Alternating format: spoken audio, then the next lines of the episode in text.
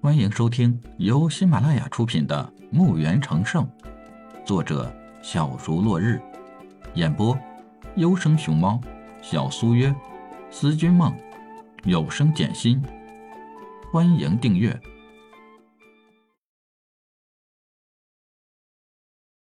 一百二十四集。不多会儿，大会正式开始了。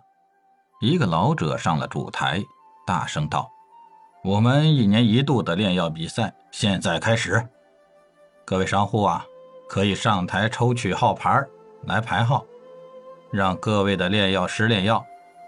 现在，请各位商户上台抽取号牌。”于是，各个商户开始上台抽取号牌。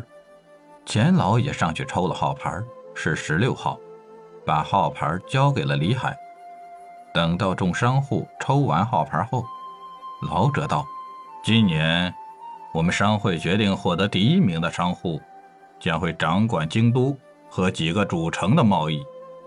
炼药师获得我商会的特别奖励：千年雪山人参一株，金币两千。”第二名，获得大都和其他几个主城的贸易权。炼药师获得百年雪山人参一株，金币一千枚。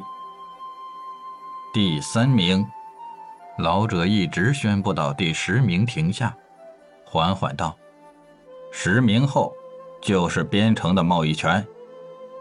每次上台比试需要五名炼药师来比赛。”请各位炼药师按照号牌上台比试。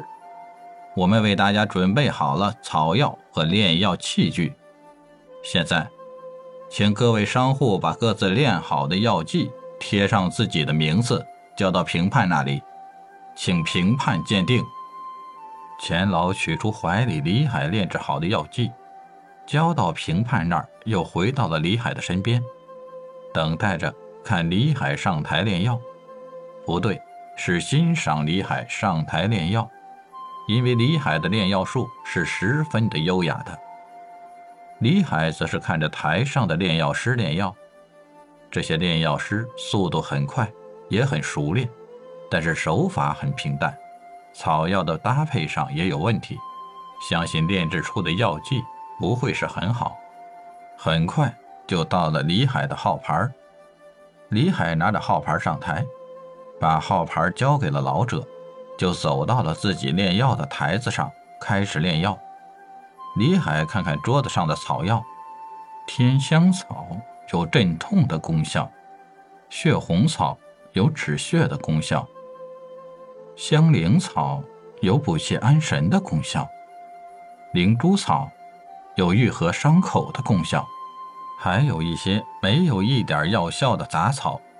和这几样草药混在一起，来考教炼药师的眼力。李海很熟练地挑出几味草药，用灵气包裹住草药，放入桌子上的炼药的锅里。因为这个炼药的器皿不是丹鼎的模样，更像是锅。李海在包裹草药时，暗自加入了一滴大地灵乳。草药入锅后。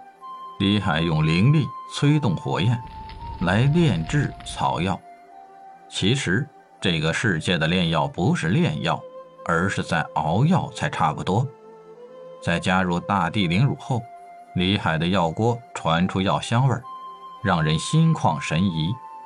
别人的草药则是难闻的要死。很快，李海就熬好了药剂，用灵力包裹着，装进小瓶里。在李海炼药的整个过程里，一环扣一环，速度极快，而且准确无误。药汤清澈明亮，药香扑鼻，人闻后提神醒目。李海把炼制好的药剂交到老者手里，抱了抱拳，下了炼药台。这炼药的过程前后也就是分分钟的事儿，所以李海是第一个炼制好的。老者惊讶地看着李海下了台，才反应过来，把药剂放到鼻尖闻闻。一股香味儿传到了他的脑海里，老者双眼一亮，立即就把李海炼制好的药剂送到了评判的手里。